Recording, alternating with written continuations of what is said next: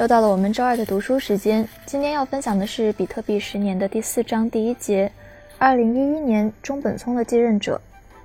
二零一八年再有十几天就要结束了，小伙伴们还有什么心愿吗？我有一个愿望，希望大家帮我实现一下，那就是订阅我们喜马拉雅的音频栏目，或者关注我们的公众号 “OK 情报局”哈，有惊喜哦！猝不及防的给自己拉了一波粉，惊喜就是呢。我们将会在十二月二十四号的零点啊，会在官网举办我是 OK 星的圣诞节活动。然后在这里呢，我们不方便多透露。反正啊，有非常多的大礼哟，什么麦克电脑啊、圣诞大礼包啊，还有公仔之类的，等你来拿哦。好，我们就开始今天的音频吧。二零一一年呢，比特币世界初具规模，很多日后叱咤风云的大佬就是在这一年进入的币圈。也是在这一年，比特币的价格涨超三十美元，各类加密货币也开始诞生了。福布斯啊等美国的主流媒体也开始报道。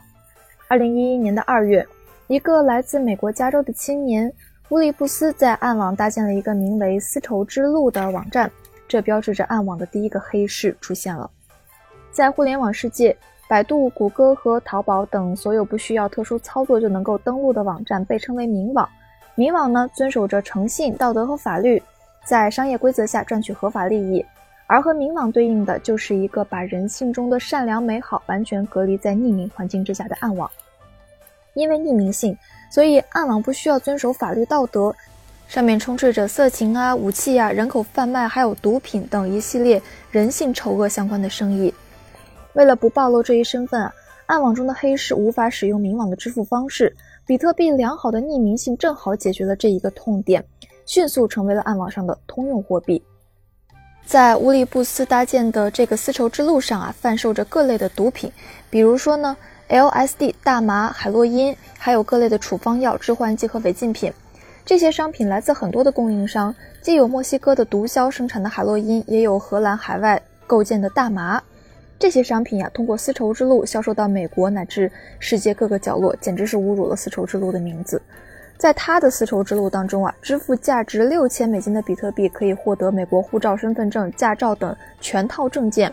商家甚至承诺将这些数据录入到国家数据库中，而且啊，上百万条的个人信用卡信息，包括什么用户姓名啊、CVV 码、密码等，仅需要十四美金的比特币。丝绸之路的创建成为了比特币最初价值的来源支撑之一。就在丝绸之路上线的当月，比特币的价格首次达到一美元，与美元等价。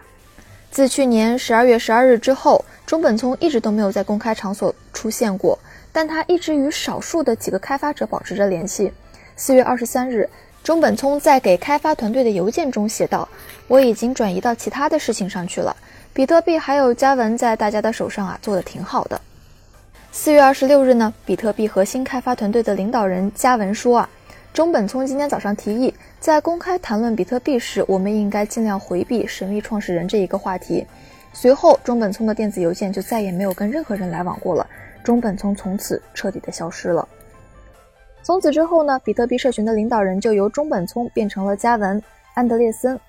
作为中本聪的继任者，一九六六年出生于澳大利亚，五岁的时候移民美国。一九八八年，他从普林斯顿大学毕业，获得了计算机科学学位。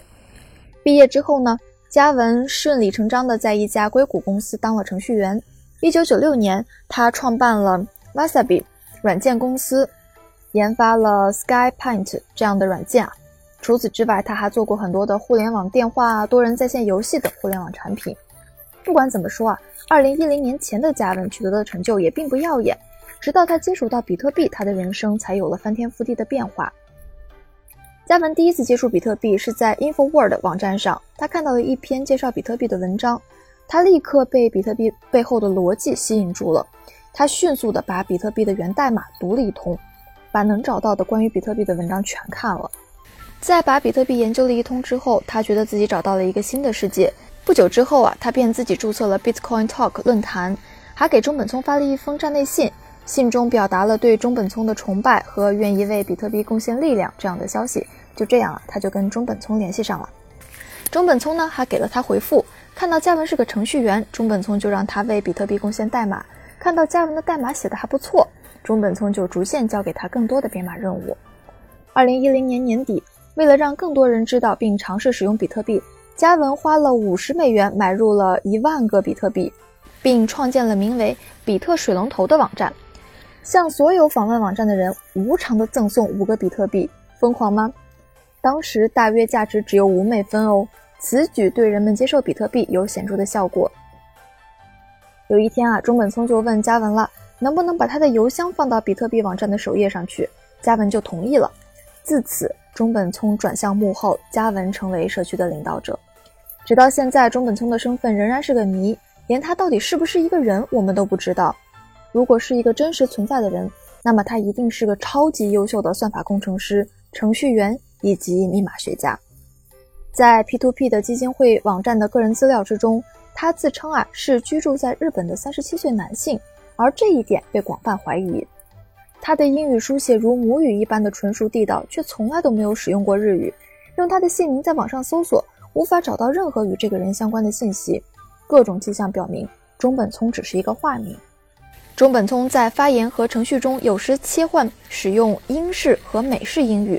并且随机在全天不同的时间上线发言，这也显示着他或是有意隐瞒自己的国籍和时区，或者是账号啊背后根本就是多人操纵。然而，根据对其语言习惯和时间统计的分析，一些人士认为他可能是一位住在美国中部或者是西部的英国人或者爱尔兰人。曾在比特币核心开发团队工作的人员则认为其算法设计过于精良，以至于不像是一个人单枪匹马所能完成。因此啊。也有人猜测中本聪有可能是一个组织。无论中本聪是谁，他的孩子比特币已经在不断的发展壮大，比特币的交易价格也一再的刷新人们对于比特币的认识。越来越多的人投入到比特币的挖掘、投机、投资和研究中去，因而比特币兴起的技术区块链也因此变得越来越火了。全球各个公司都开始思考如何用区块链进行技术创新。比特币的影响不仅仅在金融界刮起了旋风，在科技界也带来了创新。二零一一年的三月，一个叫 Roger V 的商人购买了人生中的第一个比特币，当时的价格是两美金一枚。作为一个自由职业者，Roger 激动不已，他认为比特币是人类史上最重要的发明，意义不亚于轮子、电，甚至互联网。后来他因为持续激动了一周，居然病倒住院了。出院之后啊。他就跟打足了鸡血一样，每天都精力饱满地推广比特币。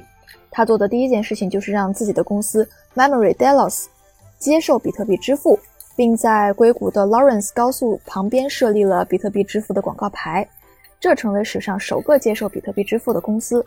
同时呀，他也一边说服投资，一边说服周围的人购买比特币，并且引起了媒体的关注。